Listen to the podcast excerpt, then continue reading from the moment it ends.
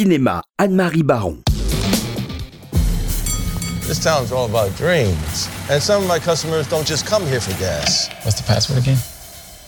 Dreamland. Dreamland. I want to go to Dreamland. You get in the car with them, have a drink maybe. You know, sometimes. Sometimes you have to service them. No, I came here to be a movie star. Bonjour Paul. Alors aujourd'hui, nous allons à Hollywood. Je ne sais pas si vous avez entendu parler de Ryan Murphy.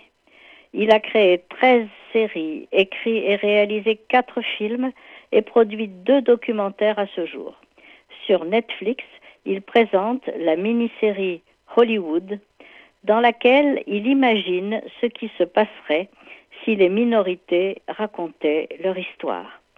Un show à l'image du combat de ce créateur gay dans le Hollywood contemporain.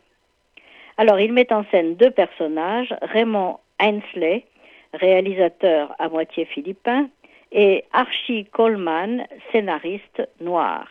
Et avec eux, il nous transporte dans les années 40, où le fait d'être gay est considéré comme un délit ou un crime dans tous les États-Unis.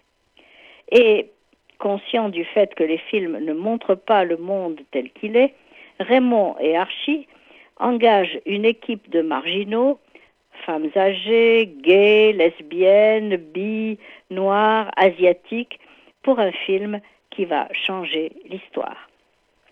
Hollywood montre qu'en s'unissant, les minorités peuvent reprendre le pouvoir et créer des films qui leur ressemblent. Elles peuvent retrouver une voix. La scénariste Jeannette Mock, qui est une militante trans et noire, fait ses premiers pas en tant que réalisatrice et productrice de la série.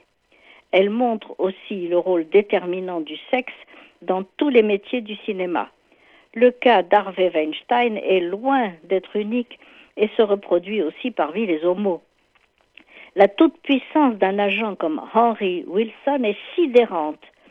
Quand le magazine Confidential le, prévient que l'homosexualité de Rock Hudson va être divulguée, ce qui pourrait mettre fin à la carrière de son protégé, qui est aussi son acteur le plus lucratif, Wilson décide de proposer à Confidential de lui lâcher des informations sur deux autres de ses clients, et en échange, le magazine doit promettre de laisser Hudson tranquille.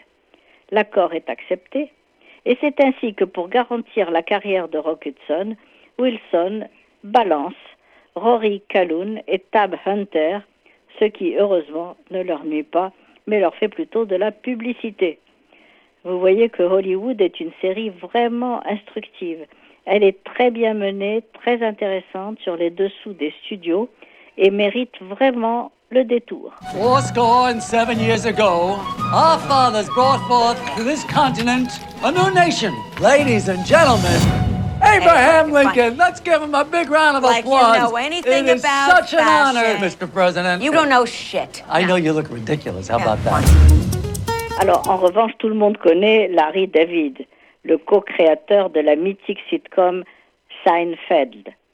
Et voilà que sa série culte, Larry et son nombril, en anglais Curb Your Enthusiasm, en 80 épisodes de 30 minutes, qui a été diffusée entre 2000 et 2011 sur HBO, revient sur OCS pour une dixième saison. On y suit les péripéties de Larry David lui-même, riche producteur hollywoodien, marié à une femme charmante. Mais là, dans cette euh, nouvelle euh, série, il est divorcé, retraité, et il mène une vie sans problème dans sa villa cossue de Los Angeles, mais il est toujours aussi imbuvable, impossible, insupportable.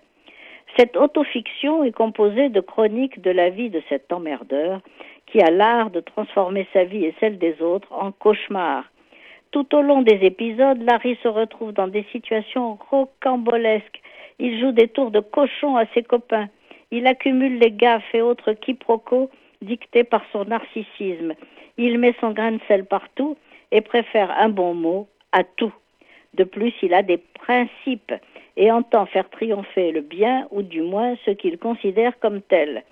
Vous allez bien vous amuser avec Larry et son nombril, où Larry David met en scène sa vie peu commune avec un humour dévastateur.